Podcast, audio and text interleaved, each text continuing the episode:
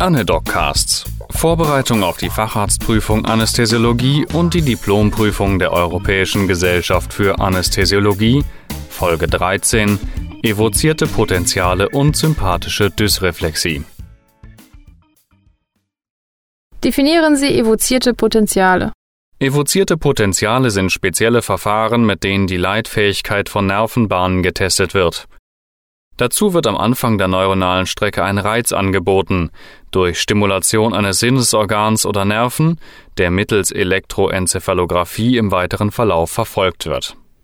Wie groß sind evozierte Potenziale? Was erschwert ihren Nachweis?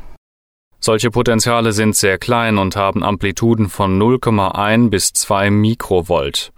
Das Problem daran ist, dass der Cortex Amplituden zwischen 10 bis 300 Mikrovolt aufweist, der direkte Nachweis mit einer einzigen Messung ist deshalb nicht möglich. Wie kann man dennoch die Potenziale nachweisen? Mit der sogenannten Mittelungstechnik. Der zerebrale Kortex hat in Ruhe ein Grundrauschen, das sich quasi zufällig ändert.